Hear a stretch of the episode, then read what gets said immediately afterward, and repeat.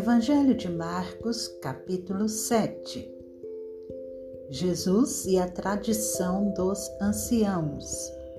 Os fariseus e alguns escribas, vindos de Jerusalém, reuniram-se em volta de Jesus. Eles viram que alguns dos discípulos de Jesus comiam pão com as mãos impuras, isto é, sem lavar. Porque os fariseus e todos os judeus, observando a tradição dos anciãos, não comem sem lavar cuidadosamente as mãos. Quando voltam da praça, não comem sem se lavar e há muitas outras coisas que receberam para observar, como a lavagem de copos, jarros e vasos de metal e camas. Os fariseus e os escribas perguntaram a Jesus: Por que os seus discípulos não vivem conforme a tradição dos anciãos, mas comem com as mãos impuras?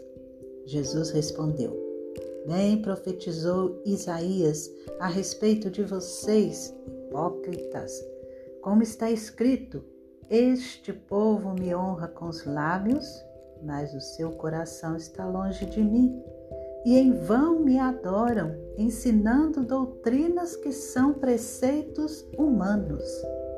Rejeitando o mandamento de Deus, vocês guardam a tradição humana.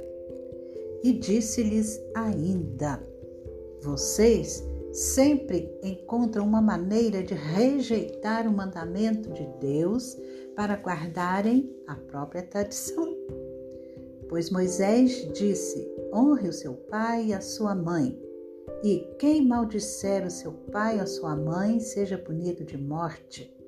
Vocês, porém, dizem que se alguém disser ao seu pai ou à sua mãe, ajuda que você poderia receber de mim é corbã, isto é, oferta ao Senhor, então vocês o dispensam de fazer qualquer coisa em favor de seu pai ou da sua mãe, invalidando a palavra de Deus por meio da tradição que vocês mesmos passam de pai para filho e fazem muitas outras coisas semelhantes.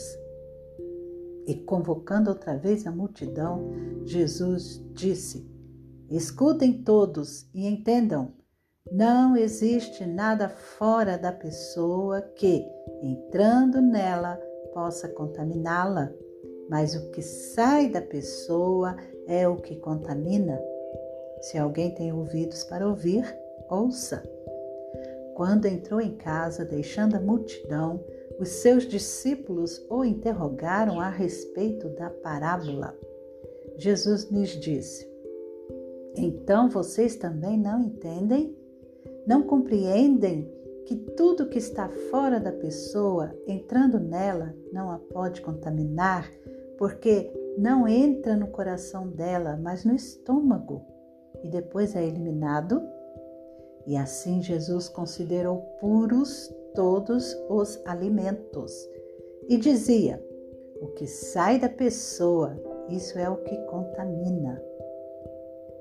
Porque de dentro do coração das pessoas é que procedem os maus pensamentos, as imoralidades sexuais, os furtos, os homicídios, os adultérios, a avareza, as maldades, o engano, a libertinagem, a inveja, a blasfêmia, o orgulho, a falta de juízo. Todos estes males vêm de dentro e contaminam a pessoa. A mulher Ciro Fenícia. Levantando-se Jesus, saiu dali e foi para as terras de Tiro e Sidom Tendo entrado numa casa, não queria que ninguém soubesse onde ele estava. No entanto, não pôde ocultar-se, porque uma mulher cuja filhinha estava possuída de espírito imundo, logo ouviu falar a respeito de Jesus. Ela veio e se ajoelhou aos pés dele. Essa mulher era estrangeira de origem cirofenícia e pedia a Jesus que expulsasse o demônio da sua filha. Mas Jesus lhe disse: Deixe primeiro que os filhos se fartem, porque não é correto pegar o pão dos filhos e jogá-lo aos cachorrinhos. A mulher respondeu a ele: Senhor, os cachorrinhos debaixo da mesa comem das migalhas das crianças. Então Jesus disse à mulher: Por causa desta palavra, você pode ir. O demônio já saiu da sua filha. Quando a mulher voltou para casa, achou a menina sobre a cama, pois o demônio tinha saído dela. A cura de um surdo e gago. De novo, Jesus se retirou das terras de Tiro e foi por Sidom até o mar da Galileia, através do território de Decápolis. Então lhe trouxeram um surdo e gago e lhe suplicaram que impusesse as mãos sobre ele.